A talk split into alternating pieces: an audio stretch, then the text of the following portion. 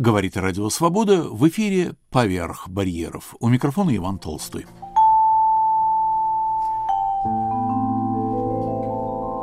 Петербургское издательство «Алитея» выпустило три тома сочинений эмигрантского писателя Владимира Рудинского. Можно держать пари, что этот житель Пари, Парижа, неизвестен не только широкой, но и узкой публике. И тем не менее трехтомника он удостоился. За разъяснениями я обратился к его литературному адвокату, одному из составителей и соредакторов этих изданий, Михаилу Талалаю.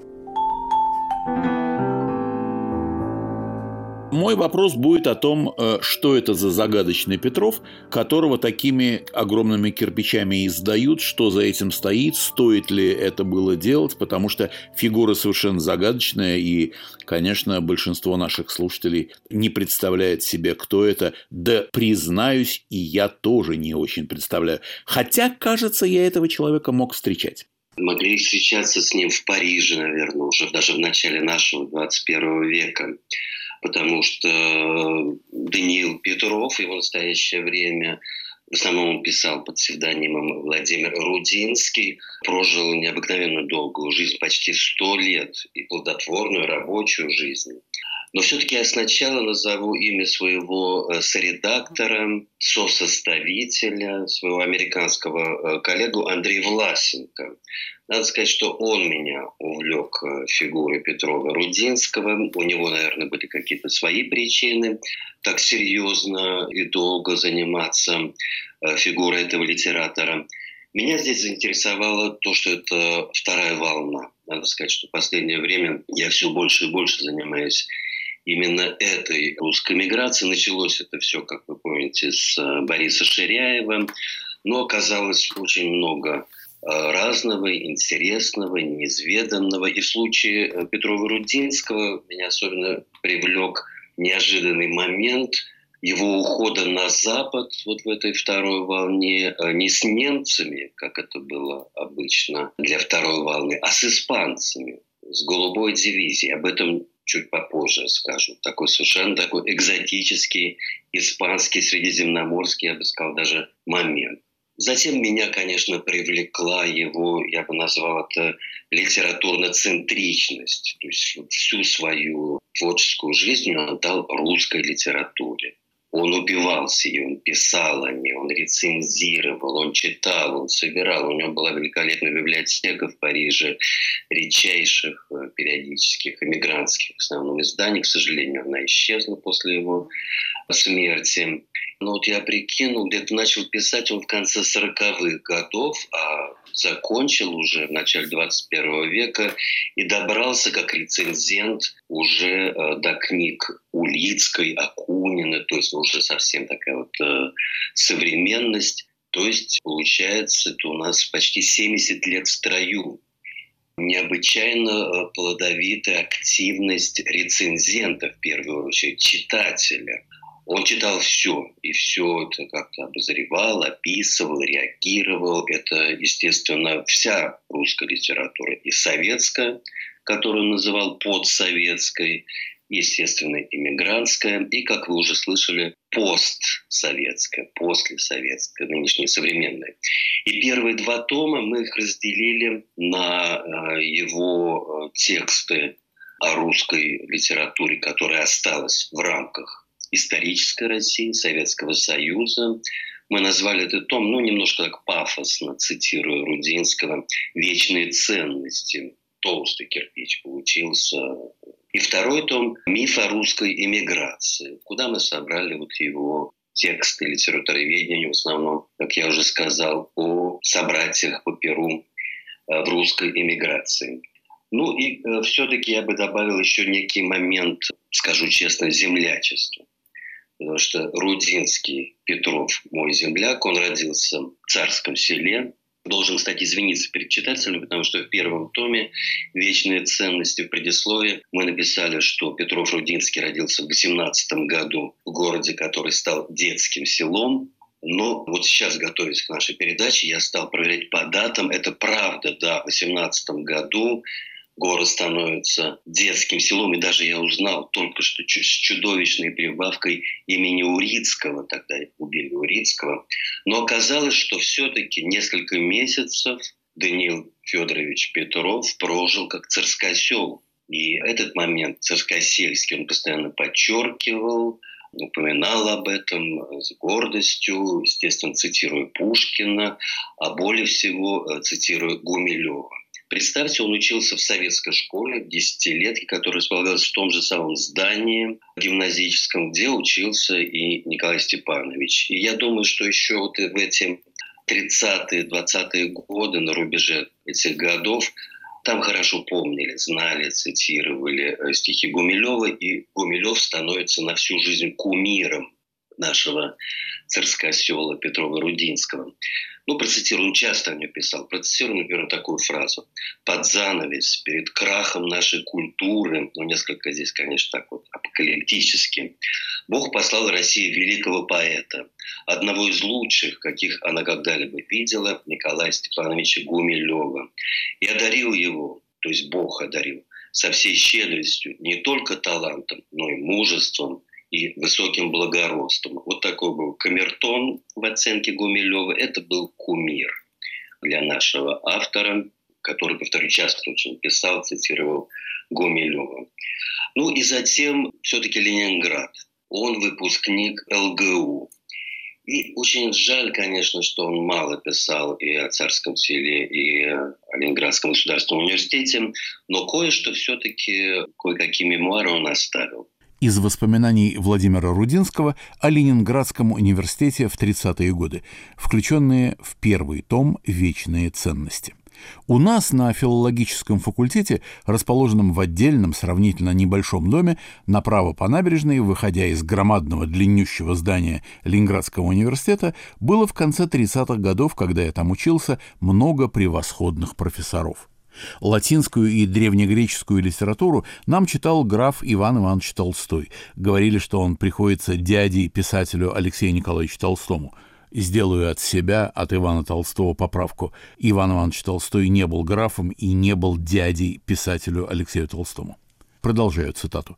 Маленький и худенький, с густой серебряной шевелюрой и тонкими, еще темными усами, отличавшийся необыкновенной вежливостью и предупредительностью и считавшийся крупным специалистом по античному фольклору. Средневековую и ренессансную литературу преподавал Александр Александрович Смирнов – плотный, широкоплечий, в больших роговых очках и с постоянной приветливой улыбкой на губах. По своему главному интересу в науке он был одним из немногих в России кельтологов. Издательство «Академия» опубликовало лет за 10 до периода, о котором я говорю, древние исландские саги в его переводе. Позже, кончая университет, я готовился было под его руководством написать диссертацию о Кальдероне, но пришла война, и эта диссертация осталась никогда не написанной. С классицизмом и западной литературой XVIII века нас знакомил Стефан Стефанович Макульский, мужчина атлетического сложения с орлиным носом, крупными чертами лица и массивным, совершенно голым черепом, бывший почему-то абсолютным кумиром всех студенток. Про него рассказывали как анекдот, что он однажды жаловался в деканате. «Когда я перечитываю мои лекции прошлых лет, у меня волосы встают дыбом, так много в них вульгарного социологизма» а в тот момент он был, понятно, принужден воленс-ноленс следовать духу времени. «Ну, — говорили, посмеиваясь студенты, — если у Шумачульского волосы встали дыбом». Нет, я не придумываю и не путаю. У всех троих действительно были именно такие двойные имена и отчества. Иван Иванович, Александр Александрович, Стефан Стефанович. Бывают подобные совпадения, да бывают и более странные. В тот же период нам читал на первом курсе античную историю профессор Раков, а французским языком с нами занимался Лебедев. Нам не хватало только Щукина, чтобы в университете оказались на лицо все персонажи известной крыловской басни. Щукина, положим, на моей памяти так и не появилась, но, правда, на одном из старших курсов нам потом преподавал русскую историю XIX века некто Окунь. Это был фрагмент из воспоминаний Владимира Рудинского. На волнах Радио Свобода в выпуске «Поверх барьеров» разговор о забытом литераторе Владимире Рудинском. Мой собеседник – со-редактор и составитель вышедших книг Михаил Талалай. Итак, здесь Петров Рудинский называет имя замечательного испаниста, знатока Сервантеса, профессора университета Александра Александровича Смирнова, у которого наш автор должен был писать диссертацию. Диссертацию о испанской литературе, о драматургии Педро Кальдероне. И тут происходит, конечно, мировой катаклизм, начинается Великая Отечественная война, 41 год, и в царском селе оказываются испанцы. Оказывается, та самая дивизия, которую ну, современные мои коллеги я произвел небольшой опрос, предпочитаю называть «синяя дивизия». Сам Петров Рудинский называет ее «голубой». Я тогда вслед за нашим автором буду говорить об этой голубой дивизии. Конечно, это были агрессоры, оккупанты, союзники нацистов и прочее. Но кое с какими нюансами. Все-таки у испанцев не было расовых теорий, и их вел эту войну антикоммунизм. Это были в основном участники гражданской войны. Многие вспоминали, что они шли мстить за своих погибших родственников, вообще за пороговую Испанию. Но не будем углубляться в историю голубой дивизии, скажем о том, что через несколько месяцев после начала войны в городе Пушкине, тогда это уже стал Пушкин, оказываются те самые испанцы. Даниил Петров, ему 22 года, прекрасно знал испанский язык. И, естественно, такое вот любопытство его привело к этому общению, контакту. И в итоге он становится переводчиком при э, «Голубой дивизии». Проходит почти три года вот этой оккупации, и в январе 1944 года и испанцы, и немцы уже изгоняются из пределов Ленинградской области, царское село, город Пушкин освобождается, но происходит, естественно, вот этот трагический перелом в судьбе Царскосела Петрова. И там тоже был один нюанс, о котором он вспоминал. А, в тот момент вместе с голубой дивизией в царском селе оказывается один белый эмигрант, достаточно известный военный царский офицер Александр Александрович Трингам, естественно, участник Первой мировой, гражданской войны в России и в Испании. Он доброволец. Ну, сейчас об этом все более и более часто рассказывают. Такая микроповторение гражданской русской, российской войны, и там тоже добровольцы белые, добровольцы красные. Трингам после э, победы франкистов остался в Испании. В 1941 году в Царском селе. Тоже переводчик. Они работают в одной конторе, они общаются. И как вспоминал Даниил Петров, Трингам стал первым э, русским иммигрантом, которого он встретил. И от него он узнал о других русских эмигрантах, в первую очередь о жившем тогда в Германии, но часто бывавшем в Испании, где он потом и обосновался, о великом князе Владимире Кирилловиче. И вот эта история, рассказ о пребывании главы дома Романовых в эмиграции так впечатлил юного царскосела, он сам об этом прямо говорит, что это во многом определило мой дальнейший путь. Но даже не во многом, а целиком он избирает достаточно редко для второй волны политической кредо, он становится монархистом. И, по сути дела, обрекает себя потом уже в дальнейшей своей долгой иммигрантской жизни на, в общем-то, жизнь маргинальную на отстраненность от больших иммигрантских журналов именно из-за его вот этого, я бы сказал, совсем уж старорежимного политического монархического креда. Он оставил очень небольшие тоже воспоминания о своем уходе из России, уходе с родины. Он чуть было не попал в Италию. Когда поражение Германии, писал Рудинский, уже определенно намечалось, знакомые мне предлагали уехать в казачий стан в Италию. Я же не казак. А они – это не беда. Если вы сочувствуете идеалам казачества, то и довольно. А место там для вас найдется. И верно, надо полагать, нашлось бы, благодаря знанию языков, но я в итоге бежал пешком на запад, растворившись в толпе двигавшихся туда иностранцев. Называясь в пути то французом, то поляком, пока не добрался до одной речки, за которой начиналась занятая американцами территория. Помню свои странствия как сон, в лето по пустынной стране. С едой, правда, трудностей не возникало – Покинутые населением дома были полны пищей. Попадались даже брошенные походные кухни и множество банок с консервами. Да как было их открывать? Путь шел через поля боя, заваленные трупами тех немцев, которые решили биться до последнего. Чудом перешел через речку, где толпу беженцев просеивал американский контроль, и очутился в свободном мире, где быстро достиг затем и Франции. В свободном мире. Но для нас в нем свободы не существовало. По чудовищному преступному Ялтинскому соглашению все бывшие советские граждане подлежали передаче большевикам. Когда мы поняли это, конечно, советских больше не стало. Все перекрасились в польских, турецких, все равно каких еще подданных, в старых русских эмигрантов из Югославии или из Германии. У кого какой изобретательности хватило. Старая эмиграция была полна патриотическими иллюзиями. Левые восторгались страной победившего социализма, правым нравилось воображать матушку Россию как продолжение царской империи – во Франции орудовала на полный ход советская репатриационная комиссия, хватая всех подозрительных при активнейшем участии сделавшихся совпатриотами старых эмигрантов. Без них работа не пошла бы. Напротив, французским чиновникам, к их чести будет сказано, притила роль палачей.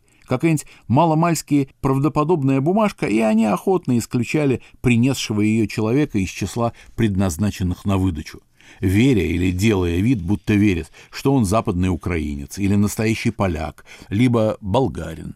Это был фрагмент из воспоминаний Владимира Рудинского. И в итоге он оказывается в Париже. Я вот несколько подробно рассказываю о биографии Рудинского, потому что, по сути дела, нами впервые, в общем-то, как-то описано и э, выявлено. И наверняка там найдется еще много чего интересного. Но если вкратце, то потом парижская жизнь его была достаточно монотонная. Он не вписывается в такой традиционный эмигрантский круг, его отчисляют, представьте себе, отчисляют из знаменитого Свято-Сергиевского подворья, из Богословского института после второго курса за его, опять-таки, монархические идеи. Конечно, там приплелись уже церковные э, вещи. Он без благословения начальства Сергиевского института отправился на съезд монархистов, который шел под амофором, под эгидой русской зарубежной монархической церкви. Это ему не простили, и он был изгнан из э, Богословского института.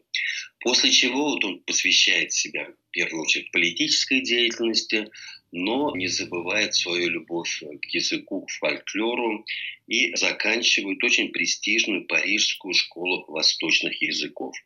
Он знал, как говорят, более 20 языков, и ему приписывают такую шутливую фразу, что тяжело даются лишь первые 17 иностранных языков, а потом все это идет легче. Ну, вот такая жизнь маргинала привела к тому, что он, по сути дела, все вот эти уже парижские свои годы работал ночным сторожем. Днем он писал, учил языки, продолжал это учение, занимался лингвистикой, но был ночным сторожем. То есть ни в какие-то учреждения более-менее престижные, академические, научные он не вписался. Михаил Григорьевич, а как же продолжать быть литератором, особенно рецензентом, читать литературу и отзываться, откликаться на нее, если тебя не публикуют? Где-то он все-таки нашел для себя площадку? Да, он нашел на себя площадку, но, повторю, в таких второстепенных эмигрантских журналах в первую очередь его охотно э, публиковала аргентинская газета «Наша страна». Это стало в основном его площадкой. С русской мыслью он поссорился. Он публиковался в тоже таком монархическом журнале в Брюсселе, выходившем в Брюсселе «Часовой», «Заря России», «Наши вести», германский журнал «Русский ключ», еще какой-то выходил «Родинейский вестник». В общем-то, забытые сейчас э, издания, где вот э, все-таки он продолжал выражать и свое политическое кредо, и в первую очередь литературное. На волнах Радио Свобода в выпуске «Поверх барьеров» разговор о забытом литераторе Владимире Рудинском. Мой собеседник – со-редактор и составитель вышедших книг Михаил Талалай. Тут очень занятный момент его необыкновенной плодовитости, для нас составившим много сложностей, потому что он использовал, наверное, с десяток разных псевдонимов. Мы на трех книгах на всех поставили Рудинский, потому может, это магистральный псевдоним.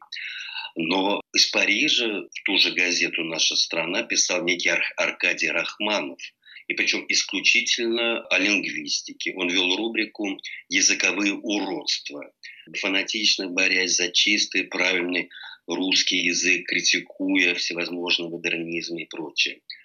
Он же якобы из Канады, под таким каким-то азиатским именем явно бывшего легионера Гамид Садыгбаев вел рубрику о монархизме и публиковал исследования об этнографии народов России революционных, э, советского периода. Из Швеции писал некий Савва Юрченко, который был тоже литературовед, но другого плана, чем, собственно, Рудинский. Из Италии писал Геннадий Криваго из Греции Штремлер Виктор, из Лондона Вадим Барбарухин. Это я читаю текст, потому что запомнить все это невозможно. Была некая, наконец, дама, которая писала как политолог, Елизавета Веденеева из Бельгии, вела рубрику «Миражи современности». Писала очень эмоционально, по-женски. Была очень такой яркий раздел газеты, который печатался в нашей стране на первой полосе. Михаил Григорьевич, Рудинский Петров был необычайно, как мы видим, плодовит. А качество того, что он оставил в литературе, каково? Как вы могли бы оценить его уровень? Он писал ярко, выразительно, э, очень интересно. Для меня лично главная так сказать, претензия к моему же автору – его некая партийность. То есть, в большей степени он все-таки вот свою монархическую идею пропихивал тоже и в литературоведение.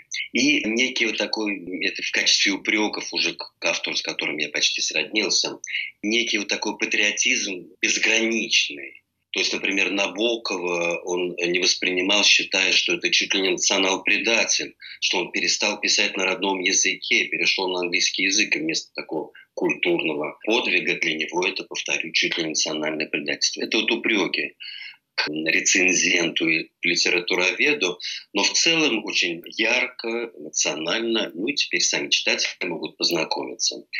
И, пожалуй, главное, вот к чему я подвожу, что все-таки у него было и свое собственное литературное дарование, что для меня открылось не сразу, потому что я как-то не сразу обратил внимание и на его единственный билетристический труд «Страшный Париж», это очень любопытная книжка. Она мне понравилась больше, чем э, его литературоведческие публицистические очерки.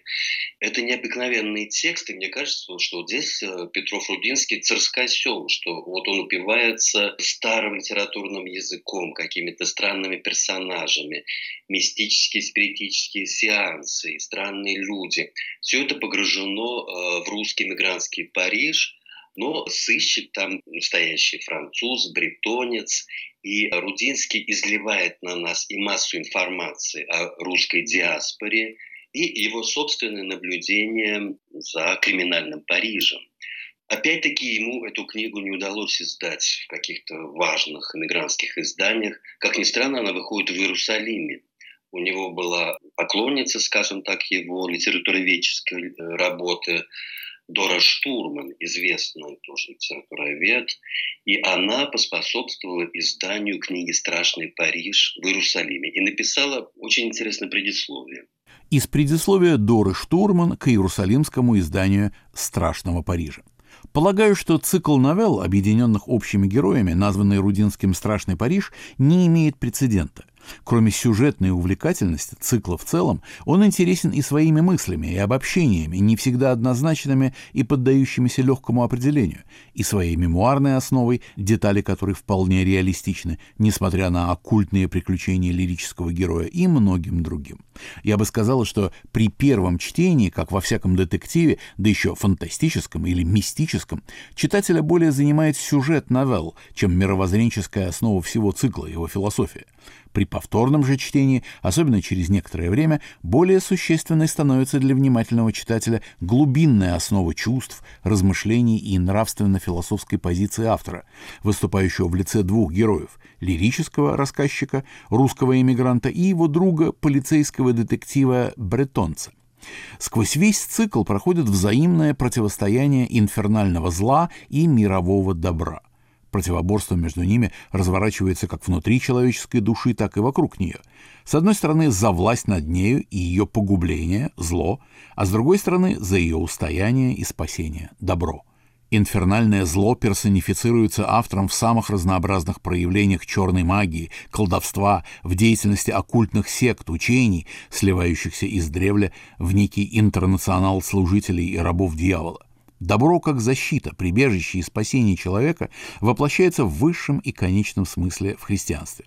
Это четко осознают оба сквозных героя новелл – русский рассказчик и исследователь-француз. Но «Страшный Париж» с его впечатляющим мистическим реализмом коллизий, реализмом в изображении сверхъестественного, лишен однозначной и прямолинейной менторской назидательности и дидактичности. Борьба изредка проглядывает даже в душах обоих героев – то в виде крайне рискованного любопытства, тяги заглянуть в бездну, соприкосновение с которой христианам заказано, то в форме мстительного порыва. Между тем в злорадстве над поверженным злом тоже есть нечто несовершенное. Рассказчик не приукрашивает и не скрывает эти двусмысленные моменты. Он словно бы обозначает опасности, от которых никто не застрахован раз навсегда. Да и сама ситуация противоречива, антиномична – не заглядывать в бездну, но быть бдительным к ее исчадиям, не прибегать к магии, но иногда нет иного спасения, кроме контрмагии, то есть белой магии, и не только универсальной самозащиты крестом и молитвой, но и, так сказать, специальных магических контрприемов. Не соприкасаться со злом, но активно сражаться с ним. Как же сражаться, не соприкасаясь? Исчерпывающего раз навсегда ответа на эти вопросы у Рудинского нет. Так писала Дора Штурман в предисловии к книге Владимира Рудинского.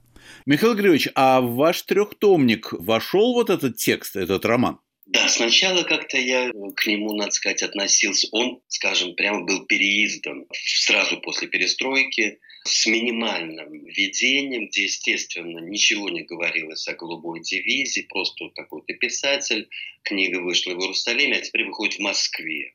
И меня это останавливало. Ну, уже два книга, два раза уже вышла книга. Но в итоге все-таки мы решились на переиздание «Страшного Парижа» и на некую вольность. Мы этот последний заключительный том назвали «Два Парижа» и в нем две части. Первая часть – это «Страшный Париж», а вторая часть – это исключительно парижские очерки самого Рудинского, его криминальная хроника. Он увлекался и писал просто о парижских преступлениях.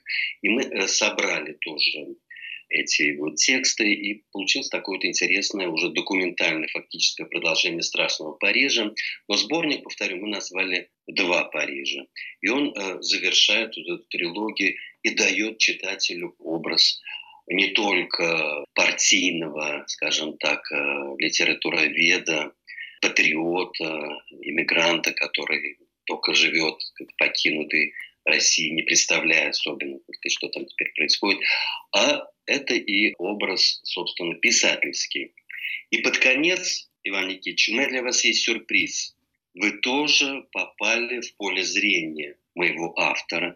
И представьте, более 30 лет тому назад, в 90-м году, он написал, ну не рецензию, но небольшую аннотацию на ваш сборник пьес Владимира Набокова. Три тома Петрова-Рудинского в петербургском издательстве «Алитея», рассказывал Михаил Талалай.